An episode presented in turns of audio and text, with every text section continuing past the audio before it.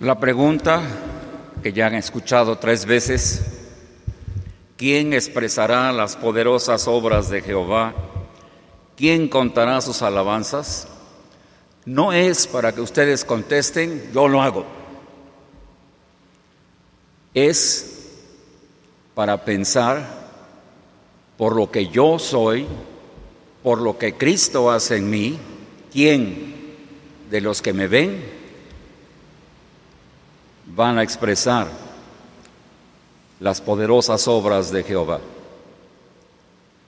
Vamos a ver que todos los que van a intervenir en las alabanzas, los cantos, la adoración, alrededor del nacimiento de Cristo, es porque vieron algo que los motivó a hacerlo. La primera historia es la de Elizabeth, Lucas 1, 42, 43. Cuando María llega a verla, movido por, movida por el Espíritu Santo, dice, bendita tú entre las mujeres y bendito el fruto de tu vientre. ¿Alguien dirá eso de nosotros? ¿Alguien observará que en nosotros ha nacido Cristo? ¿Alguien lo hará? Sin que se lo digamos, sin que andemos con una carta, una plancarta, un distintivo, una algo. Es interesante pensarlo, porque así hemos de vivir, así hemos de ser para nuestro Dios vidas que produzcan en otros la alabanza a Dios. Primera frase, bendita tú entre las mujeres. Preguntémonos, ¿qué vio Elizabeth en María cuando la llegó a visitar? Sí, que era bendita entre las mujeres había sido elegida por Dios para una misión muy especial, pero como fue llena del Espíritu Santo, también, vio que reunía en ella las cualidades que Dios buscaba para que a través de ella naciera quien sería nuestro redentor y quien cumpliría por ello profecías. No tuvo que avisarle, no tuvo que decirle, el Espíritu Santo lo reveló en una forma muy excepcional. Y entonces dice, bendita tú entre las mujeres. Conocemos una de las profecías, Isaías 7:14 dice, He aquí que la Virgen concebirá y dará a luz un hijo. Necesitaba ser una virgen. O como la misma María dijo, no, no conozco varón. Tenía que ser así porque como dijo el ángel, el santo ser que nacerá de ti, el santo ser. Y acordémonos lo que nos marca Romanos capítulo 5, que el pecado entró por un hombre y por un hombre a todos los hombres, por Adán. Y si Cristo iba a nacer sin contaminación del pecado, tenía que nacer de una virgen y tenía que nacer por intervención del Espíritu, no por un acto humano. Algo le dijo que estaba frente a ella, una virgen. También Dios le dijo a David, en verdad juró Jehová a David y no se retractará de ello. De tu descendencia pondré sobre tu trono. Salmo 132, 11. De tu descendencia pondré sobre tu trono. María era su pariente, por lo tanto conocía exactamente quiénes serían sus padres, cuál linaje era la de María, y alaba, bendita tú, Dios te escogió, eres virgen, eres del linaje de David, porque las palabras tenían que cumplirse. También yo creo que habría algo más. No, no creo, yo sé, observo que habría algo más. Tal vez no lo veía en forma completa Elizabeth, pero pensemos en ello. Tres cosas más. Estaba desposada con un varón también del linaje de David. ¿Por qué era necesario esto? porque en los registros humanos tenía que apuntarse que Jesús era del linaje de David. No lo hubieran apuntado si solo María hubiera sido del linaje de David. También tenía que nacer en Belén. Recuerden la profecía, y tú, Belén Efrata, de ti nacerá tenía que nacer en Belén. Y la única forma en que nacería en Belén es que cuando hubiera ese dicto para José, José y María fueran a Belén a empadronarse. Si no hubiera sido desposada con Belén, con José, esto no pasaría. Otro punto más el conocimiento de María. Era parienta de Elizabeth y la Biblia nos dice que Zacarías y ella y Elizabeth eran ambos justos delante de Dios y andaban irreprensibles en todos los mandamientos y ordenanzas del Señor. Lucas 1.6. Esas eran las cualidades de su pariente. Y si María había vivido allí, no era ignorante de las leyes, de las costumbres, de los profetas, de los escritos, los conocería estaría viviendo cerca del templo, estaría viviendo a veces o más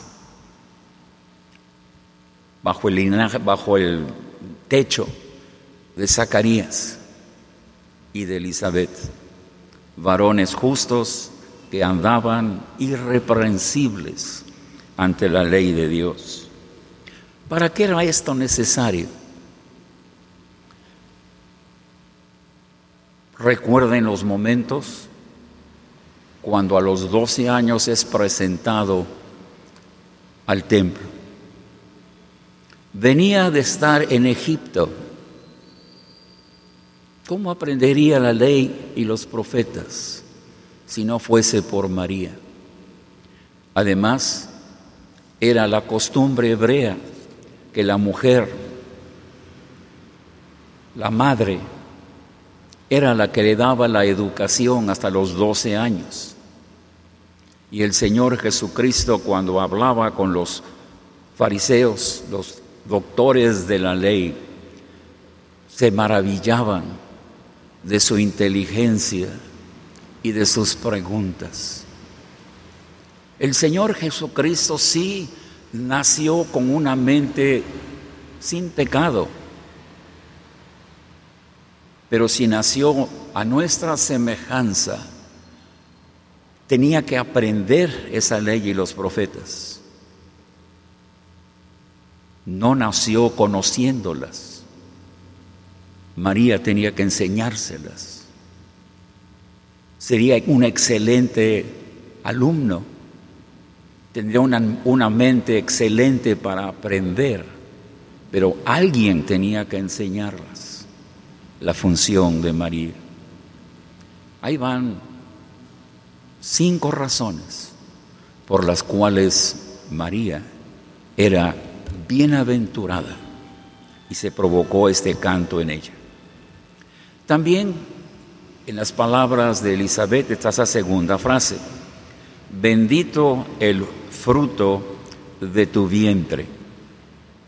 El Espíritu Santo le manifestó a Elizabeth otra realidad.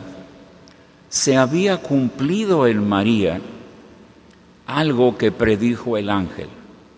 El Espíritu Santo vendrá sobre ti y, y el poder del Altísimo te cubrirá con su sombra.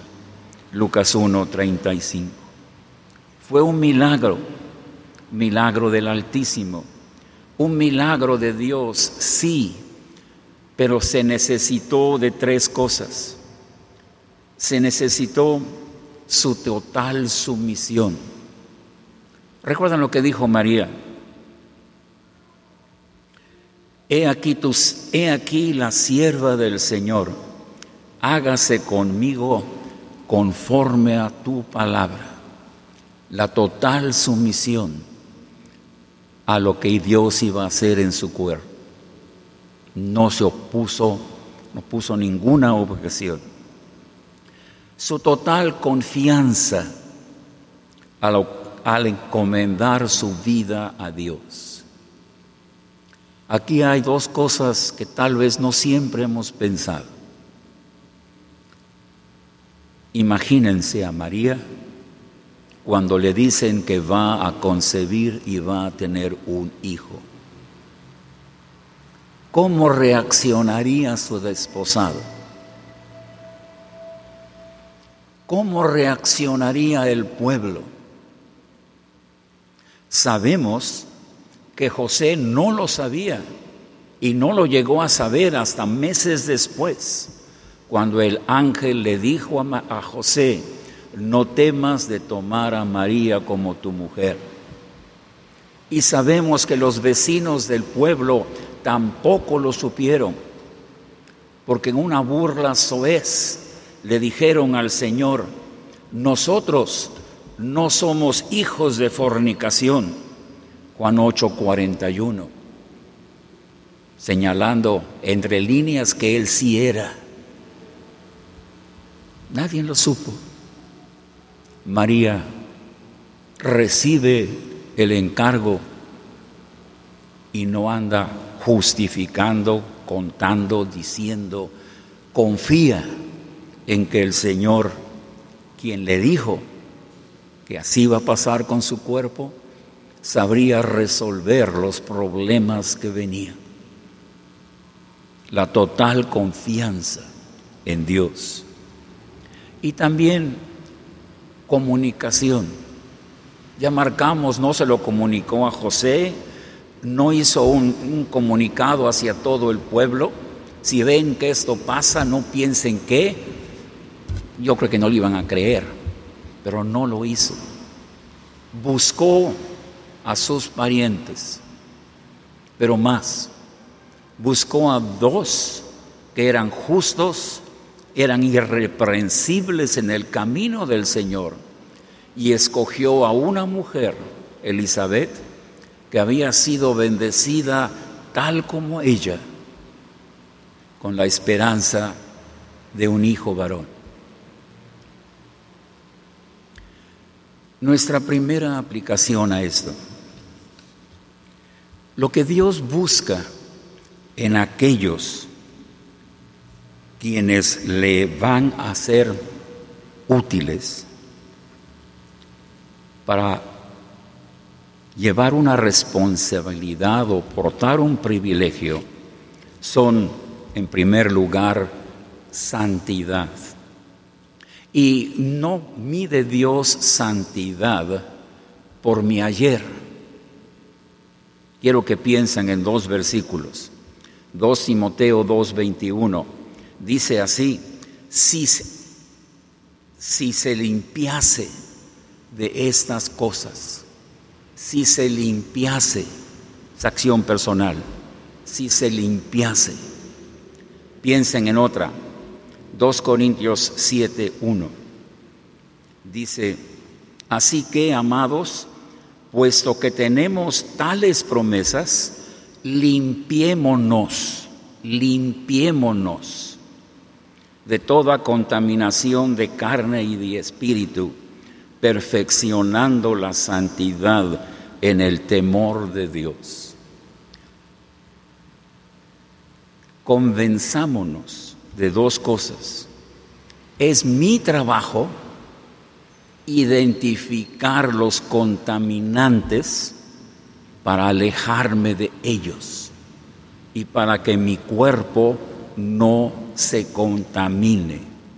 Por eso dice, si alguno se limpia, y por eso el apóstol dice, limpiémonos. No sé si lo han pensado así. Preservar la santidad es un trabajo mío, identificando todo lo que puede contaminarlo. ¿No hacemos esto con nuestro cuerpo? ¿No nos lavamos las manos? ¿No nos lavamos los dientes? ¿No nos bañamos con frecuencia? ¿Por qué lo hacemos? Porque sabemos que hay contaminantes que pueden afectar nuestra salud, nuestro bienestar. Limpiémonos. Es nuestro trabajo identificar dónde nos contaminamos o dónde podemos contaminarnos para que inmediatamente busquemos limpieza. Cuidémonos de ser santos ante la imagen de Dios. Porque recuerden lo que sigue en Timoteo. Si nos limpiamos, si nos limpiamos, seremos instrumentos para honra, santificados, útil al Señor y dispuestos para toda buena obra. Primer paso, si queremos que Dios nos use. La otra es perfección. Y esta se manifiesta porque somos hijos de Dios y al ser hijos de Dios, la simiente de Dios mora en nosotros. El apóstol Juan en su primera carta manifiesta una verdad. Dice así, eh, primera de Juan 3, 9, todo aquel que es nacido de Dios no practica el pecado, y da la razón, porque la simiente de Dios permanece en él, y no puede pecar, porque es nacido de Dios. La simiente de Dios se ve en nosotros? ¿Se ve en nosotros? ¿Y cómo se ve? Porque nos impulsa, nos mueve a ser como Cristo es. Recuerden el trabajo del apóstol. Él decía, que trabajaba hasta que todo, para presentar a todo hombre perfecto delante de Dios. Él también decía que trabajaba hasta que Cristo fuera formado en ellos. Cuando Cristo se ve, ya hay perfección, perfección que siga estando allí porque la simiente de Dios vive en nosotros conocimiento, un trabajo que nos toca hacer. Nos dijo el Señor, id y haced discípulos, enseñándoles todas las cosas. Ahí no se pensaba en una escuela como la de hoy, donde los alumnos tienen diferentes maestros cada año y ya en la facultad, en la preparatoria, en la secundaria, tienen varios maestros, uno para cada materia. Allí el trabajo era el del maestro y el aprendiz. Y el maestro tenía que saber todas las cosas. Por eso el apóstol dice, creced en la gracia y el conocimiento del Señor. Dios busca a aquellos que conocen todas las cosas para poder compartirlas a sus o a los que están llevando al Señor como discípulos, lo están haciendo en forma así, paulatina, lo que fuera, pero conocen todas las cosas para que las puedan transmitir, porque la meta es enseñándoles que guarden todas las cosas. Su misión, claro, porque todo lo anterior va a venir si me someto a la voluntad de Dios. Apuntemos dos más. Fe. Tenemos que aprender esas palabras del Señor que dijo, no os afanéis, ¿qué habéis de comer y qué habéis de vestir? También dijo, no se turbe vuestro corazón cuando algo falta, cuando algo no es como nos gusta, ¿qué nos pasa? Se ve en nuestro rostro preocupación, nuestras acciones, nuestro, hablar manifiesta inseguridad. Es en esos momentos de crisis que se ve nuestra fe en nuestro Dios. Esos son los que Dios busca para poder pasar a sus hijos la fe en Cristo. Amistades. Algo interesante. Me admira en esos momentos difíciles de crisis para María.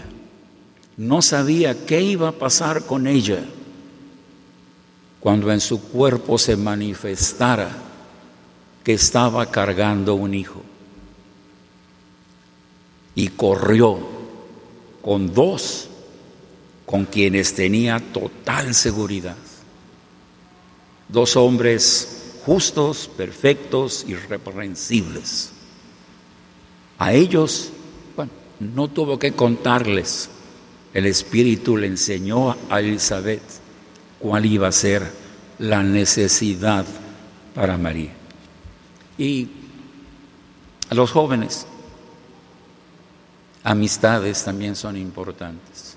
Vean lo importante que era que María estaba desposada con José. Con ningún otro varón hubiera sido correcto.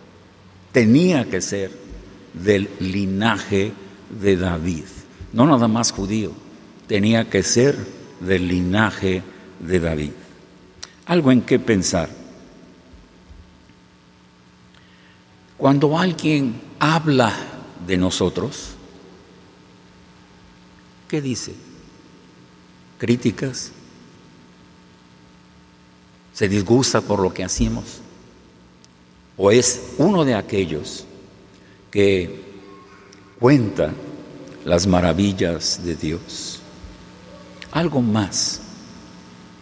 A través de la Biblia, de la historia de la Biblia, encontramos a muchas madres que hicieron el trabajo maravilloso con sus hijos. Está el Cana, Ana, Loide, Eunice, y el resultado de Moisés, de Samuel, de Timoteo. Y si vamos al libro de los crónicas, en los que estudiamos el trimestre pasado, ¿cuántas veces cuando un rey anda en los caminos de Dios, el cronista señala, y su madre fue? Ah, porque había una carga muy fuerte en aquellas que eran madres. Tenían que conocer la Biblia o la ley y los profetas para enseñarla de tal manera que sus hijos no trastravillaran y cayeran. Acordémonos de esto. La Biblia da trabajos maravillosos a las damas. Y a veces se desprecia, a veces se hacen a un lado y se buscan otras. En la Biblia, los grandes hombres tuvieron una madre excelente. Y Dios necesita grandes hombres ¿Cómo los va a lograr? Y solamente piensen en lo que las escuelas hoy enseñan. El hijo debe llegar a esa escuela con suficientes conocimientos firmes y sólidos para que las mentiras no encuentren terreno fértil para crecer. Y veamos el contraste. ¿Cuántas mujeres fueron usadas para que varones cayeran? Comenzamos con Eva. Pensemos en las mujeres que usó Balán para que pecara el pueblo de Israel. David y Betsabé, Salomón y las que distrajeron su corazón. Jezabel. Y detengámonos en Apocalipsis. Hay otra Jezabel allí. Y de esa mujer se dice que la iglesia tolera a esa mujer para que seduzca a mis siervos, dijo el Señor, a fornicar y a comer cosas sacrificadas a los ídolos. Y vuelvo a subrayar, la mujer tiene una grande importancia para Dios. No minimicemos la esfera, el objetivo y las razones del por qué hizo Dios a una mujer.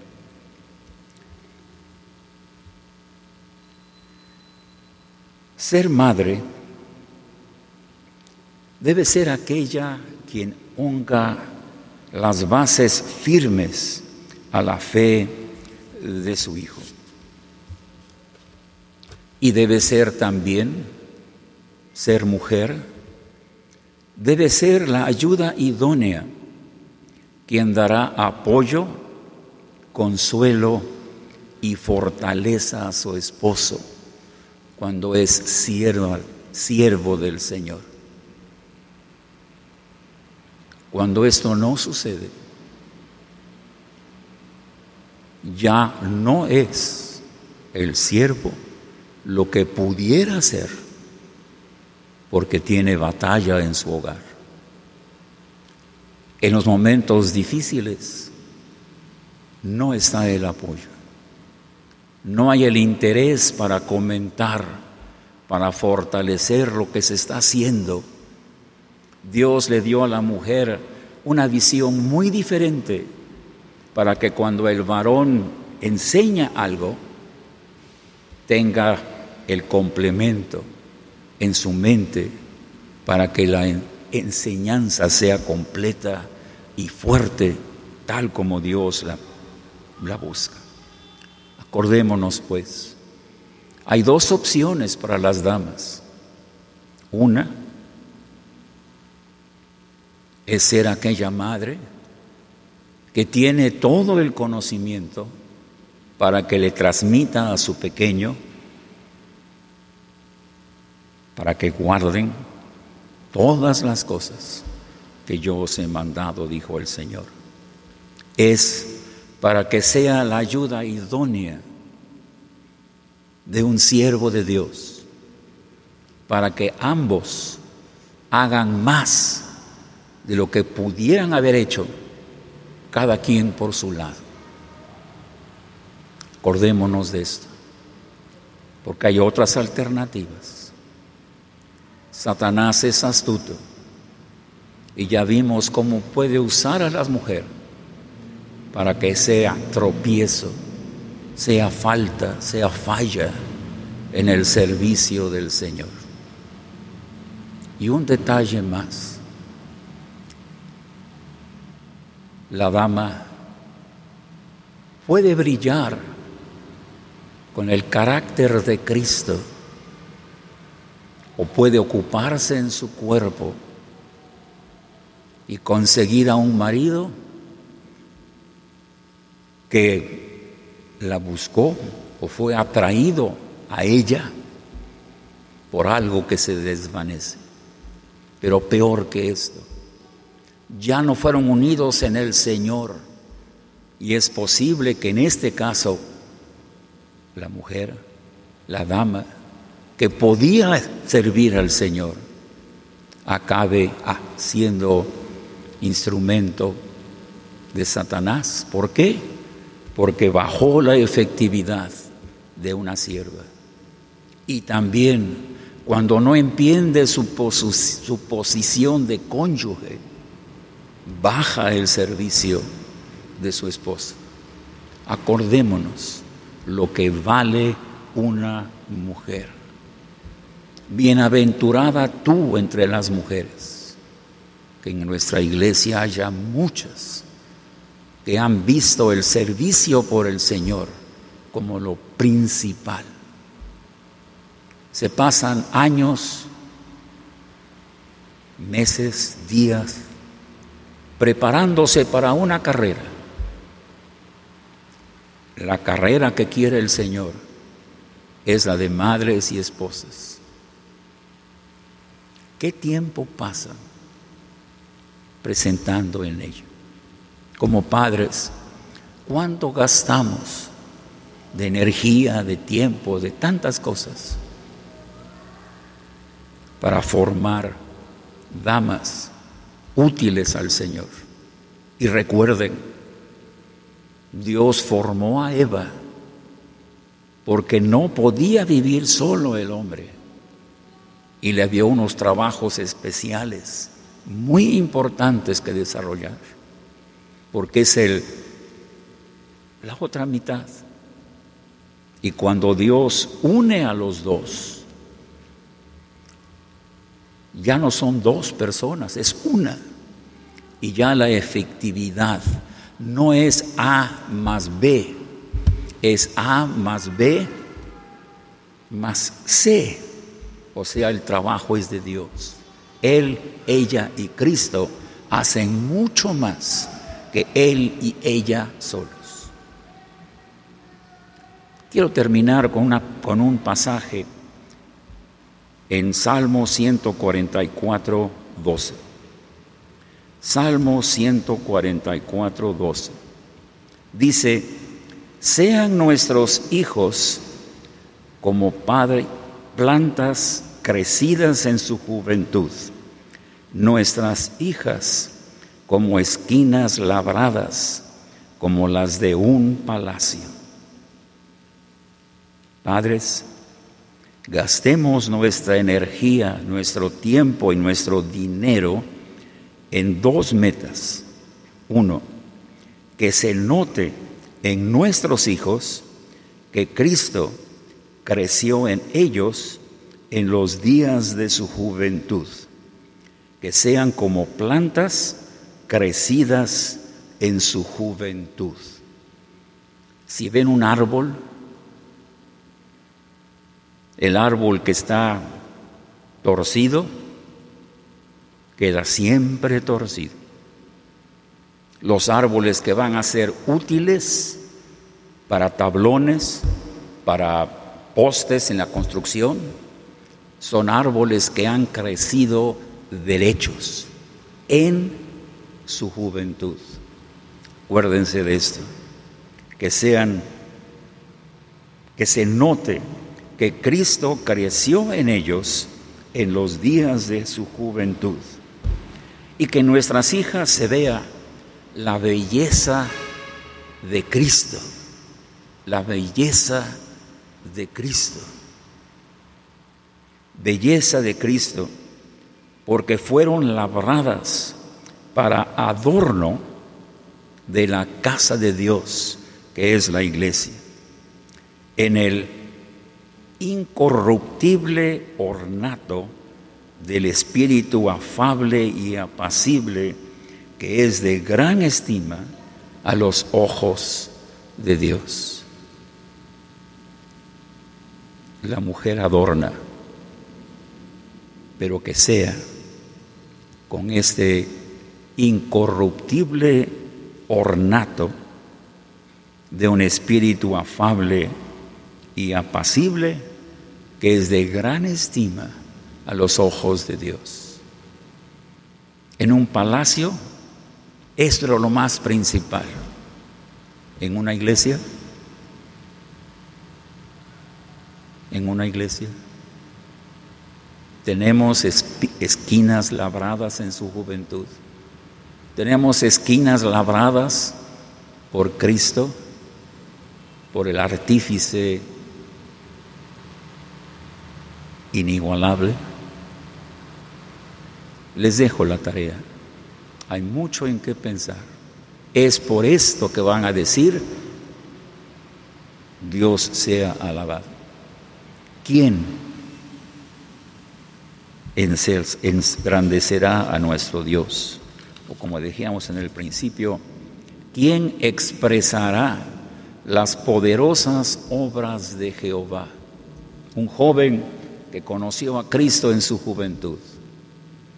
¿Quién contará sus alabanzas.